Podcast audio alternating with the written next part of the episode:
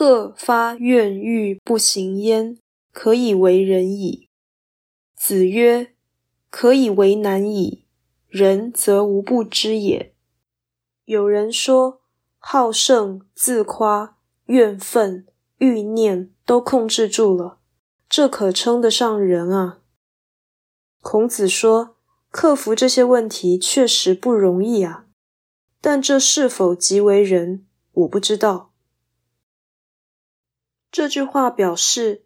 克制人的基本恶性虽然是不容易，但人是大德，不可以为自治就算有人。虽然这确实是小人，孔子论人，其实未必都以崇高的德性来解释。